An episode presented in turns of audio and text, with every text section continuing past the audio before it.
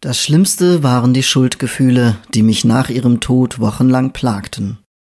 Darf man das erleichtert sein, wenn ein Mensch stirbt? Wenn du die ganze Geschichte hören willst, dann gehe zum Hallo Tod Festival in Zürich.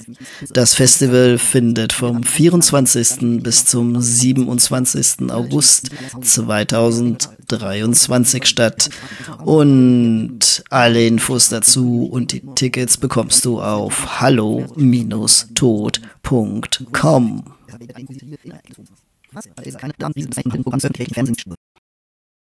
Ich stand am Bett. Jemand hatte bereits ihre Augen geschlossen und sie sah aus, als schliefe sie. Vorsichtig berührte ich ihre Hand. Sie war schon kalt und das war ein so starker Kontrast.